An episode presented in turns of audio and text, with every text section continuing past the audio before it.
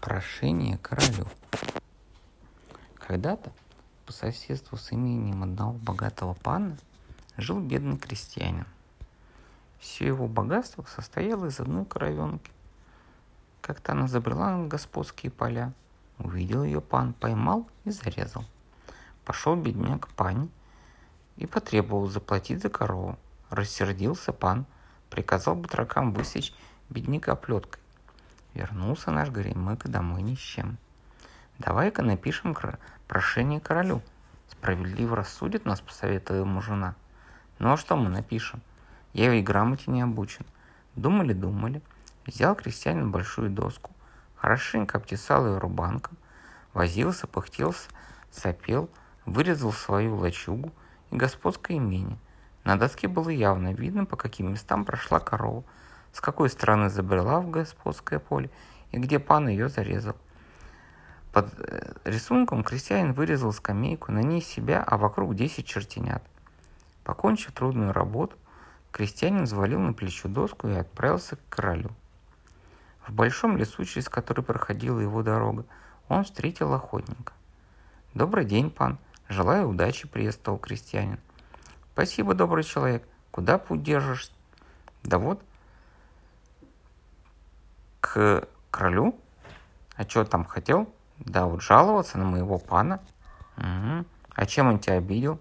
Крестьянин сбросил доску с плеча и показал свое прошение. Посмотрел охотник, ничего не понял. Ну как ты не понимаешь, здесь же ясно нарисовано. Моя лачуга, господское имение. Вот отсюда моя коровенка забрела на панское поле. В этом месте ее зарезали.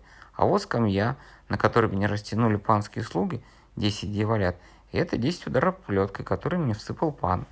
Теперь понятно? Да, понял. Иди, добрый человек, к королю, непременно тебе поможет. Ушел крестьянин. Охотник, а крестьянин продолжил путь. Ему в голову не прошло, что он разговаривал с самим королем Яном. Наконец добрался он до королевского замка. Стража впустила его, а один из придворных провел роскошно убранную комнату, где на золотом троне сидел король в алой аманте с короной, а вокруг него толпились 12 садовни, сановников. Подал крестьянин первому сановнику доску с прошением и попросил, «Прочтите, ваша милость, какое зло учинил на мне вельможный пан». Начал сановник вертеть доску, этак, так, ничего не понял. Рассердились они, приняв бедняка за безумство. Велели слугам прогнать его. Однако король остановил слуг и приказал подать ему доску с прошением. Двенадцатый сановник передал одиннадцатому, одиннадцатый десятому, тот девятому и так далее, пока первый не передал доску королю. Посмотрел король внимательно, обратился к сановникам. «И что вы здесь не понимаете? Здесь же ясно изложено. Подойди поближе, добрый человек». Крестьянин приблизился. «Вот это твоя лачуга?» «Да». «Это имение пана?» «Точно мой государь. Твоя корова забрела на панское поле вот отсюда. Да, мой государь. А пан поймал? Зарезал, что ли, корову? Зарезал, зарезал, мой государь. Не, не посчитался с тем, что она у меня одна единственная. Так, ты пошел к пану, попросил денег. Что получил? Удары? Плеткой, что ли? Да, мой государь, ровно 10 ударов. Твоя правда. Крестьянин очень обрадовался, что король сумел разобрать прошение и похлопал его по плечу. Вот это умная голова, не то что вроде этих. И он посмотрел на 12 важных сановников. Король Януш был очень доволен, что показал себя перед сановниками умным и богатым, и догадливым.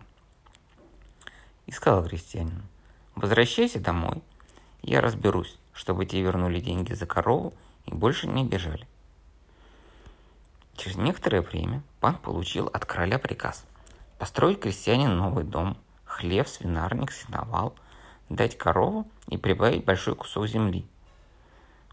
Мудрый наш государь, наш король Ян, он разобрался в моем прошении, а его советники ничего не понимали. Зачем он кормит этих дармоедов? Они даже прошение читать не умеют, рассказывал довольный крестьянин соседям до конца своей жизни.